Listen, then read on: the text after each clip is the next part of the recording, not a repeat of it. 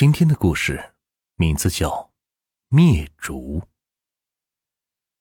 那是我这一辈子见到过死的最惨的人。王师傅讲这个故事的时候，这是他说的第一句话。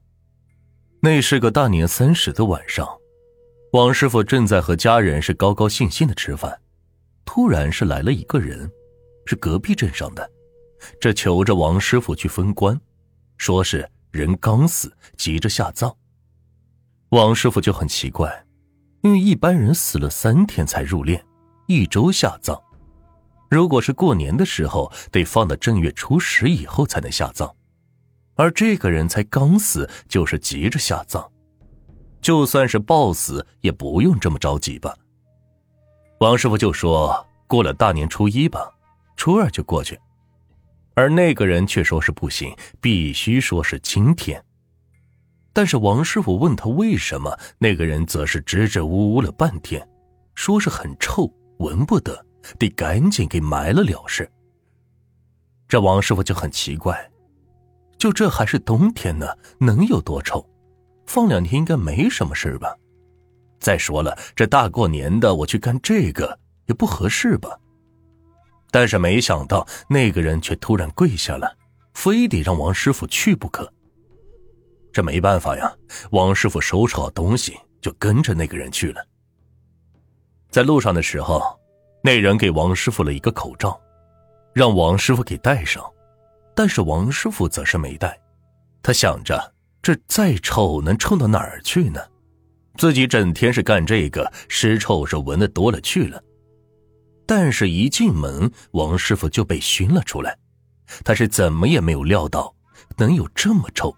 臭的是差点窒息了，而且这不像是单纯的尸臭味，是说不清的味道。难怪这家人还有亲戚都在院子里站着，都是不肯进去。王师傅也在外面是缓了口气，戴上口罩就进去干活了。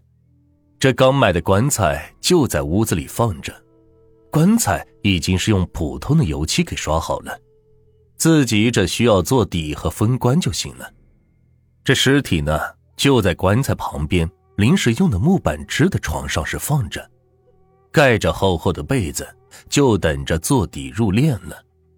王师傅看着这个屋子，隐隐的感觉到是有些不对，似乎又是少了些什么，又多了些什么。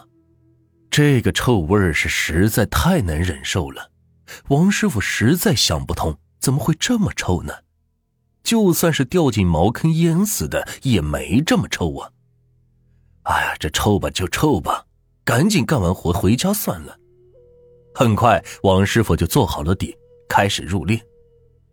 因为死人一放到棺材里，画匠就得赶紧给棺材是封上口、涂胶。就在这个时候，王师傅是瞄了一眼死者的脸，这一瞄没把他差点给吓死。这死者脸上的皮肉全是一道一道的口子，就像是被很长的指甲硬生生给抓烂的。上面是流着黄色的水，头上没有一根头发，完全是密密麻麻的红黄相间的圆点。王师傅是赶紧转过头，强撑着涂完了胶水。这一弄完，就是赶紧跑到院子里，是大口的喘气。王师傅就心想。自己干这个见了那么多的死人，却从来没有见过这么恐怖、这么臭的死人。回头是看了一眼屋内，这屋里的大灯光是很亮，灯光，这怎么没有烛光呢？王师傅意识到是哪里不对了，就是这家屋子里竟然一根蜡烛、一支香都没点。这不管是谁家死了人的，都是要点蜡烛烧香的。而这一家竟然是不点蜡烛不烧香，怎么会这样呢？王师傅再仔细的看了看整个房子，竟然发现门框上贴着镇鬼符。这为什么会有镇鬼符呢？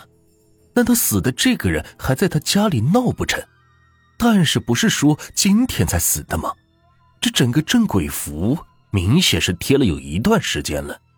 难怪自己一进来就感觉是不对劲呢。王师傅第一次走夜路是感觉到害怕，自行车骑的是飞快，睡觉的时候也是一直在想着晚上的事情，但是怎么也是想不明白，那个人的脸怎么会变成这个样子呢？而且还那么的臭，还有为什么不点香不点蜡呢？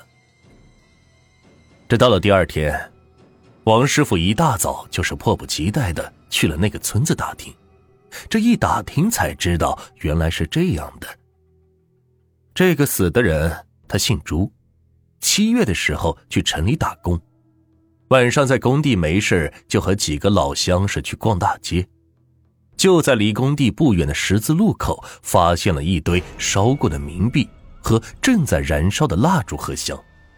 有个老乡就说：“这个是给一个碎娃子烧的，那娃子前几天是得病死了。”他一家子都在工地上呢，那家人呢，他也认识，可怜的很。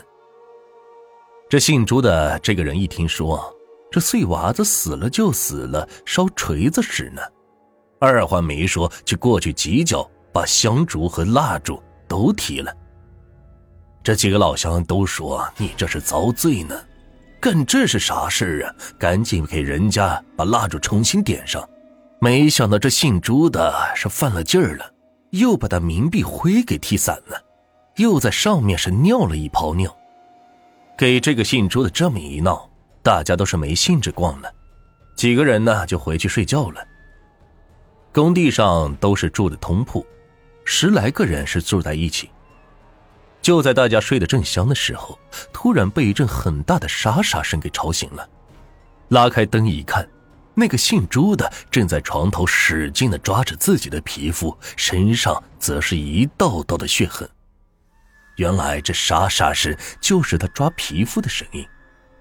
这大家都是被他给吓坏了，就问他是怎么回事。